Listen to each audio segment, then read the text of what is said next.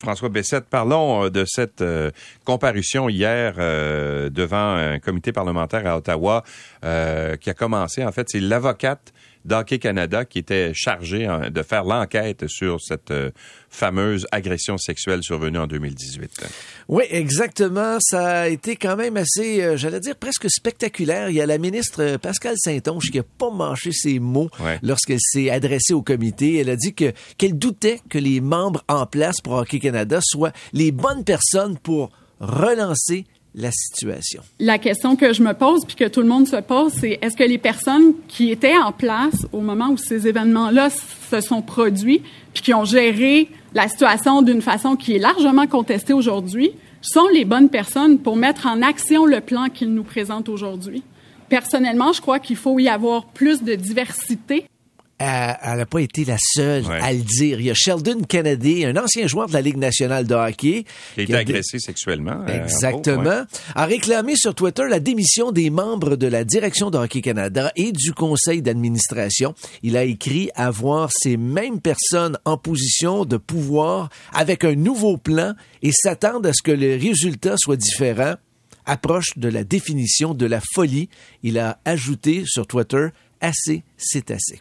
Euh, Louis, on a également appris lors de cette première journée d'audience que Sport Canada doit aussi faire du changement. On a appris que Sport Canada, qui distribue l'argent aux fédérations sportives, était déjà au courant de cette enquête depuis juin 2018, mais a continué à donner de l'argent au Hockey Canada comme si rien n'était.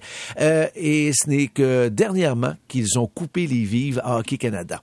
La ministre du Travail, présentement, pour euh, que Hockey Canada, Sport Canada, pardon, euh, peut vérifier en tout temps si les fédérations remplissent réellement les exigences. il, y a, 80 ah! associations euh, sportives au Canada qui sont chapeautées justement par la ministre Saint-Onge. Puis la question que, je lui posais hier, c'est est-ce que vous êtes capable de vous assurer que dans l'ensemble des 80 fédérations sportives là, qui reçoivent de l'argent d'Ottawa, ben, que tout le monde euh, est exempt de scandale puis tout ça.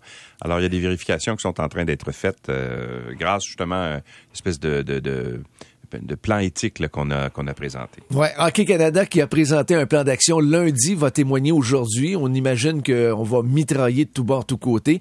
On a également eu plus de détails sur la firme d'avocats qui a mené la première enquête. L'avocate Danielle Robitaille a expliqué qu'étant donné que la présumée victime ne voulait pas témoigner, donc elle pouvait pas exiger que tous les joueurs témoignent. C'est pour cette raison qu'on avait dû fermer l'enquête.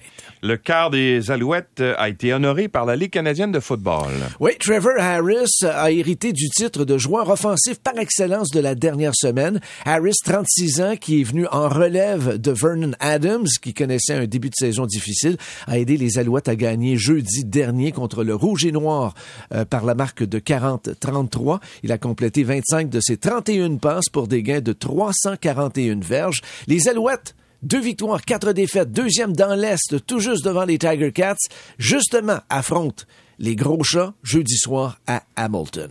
Et les Blue Jays de retour à la maison, ça va bien eux autres. Euh, en fait, les semaines se suivent, ne se ressemblent pas parce qu'il y a deux semaines, ça allait pas bien, puis là, ça va bien. Oui, exactement. les Blue Jays euh, qui euh, ont le vent dans les voiles présentement. Écoutez, hier, c'est pas compliqué. Ils ont remporté une septième victoire de suite en disposant des Cards de Saint-Louis par la marque de 10 à 3. Bon, le tout s'est joué en sixième manche avec un compte complet, trois balles, deux prises, trois hommes sur les sentiers lorsque George Springer a expulsé la balle de l'autre côté de la clôture pour un grand chelem. Le mhm. septième de sa carrière. Pendant ce match, il y a également Vladimir Guerrero. Ça nous dit quelque chose, ben oui, qui a également frappé la longue balle en première manche, un circuit bon pour deux points. Les Jays sont en feu par les temps qui courent. Ils ont inscrit 68 points pendant cette séquence de sept victoires de suite, dont une victoire de 28-5. On en avait parlé en début de semaine contre les Red Sox vendredi dernier. Et Julio Jones rejoint Tom Brady avec les Buccaneers. Ouais, ça c'est euh, l'un des meilleurs receveurs de passe avec l'un des meilleurs corps arrière de l'histoire de la NFL qui seront réunis. Après dix saisons avec les Falcons d'Atlanta, Jones a joué avec euh, les Titans du Tennessee. Les deux gars se connaissent assez bien. Rappelez-vous qu'en 2016, Jones, avec les Falcons, s'est incliné devant les Patriots et Tom Brady lors du Super Bowl. Rappelez-vous de cette fameuse remontée spectaculaire. Alors, ça va être très intéressant de voir cette année Jones et Brady ensemble avec les Buccaneers de Tampa Bay. Comment ça va avoir de bons receveurs de passe avec Tom Brady? Et autre journée difficile pour Simone Boilard euh, au Tour de France. Il faut rappeler que la veille, elle avait chuté deux fois. Bien, hier, elle a été victime d'une crevaison. Elle a terminé 32e. De son côté, Magdalene Vallière-Mille a terminé en 50e position.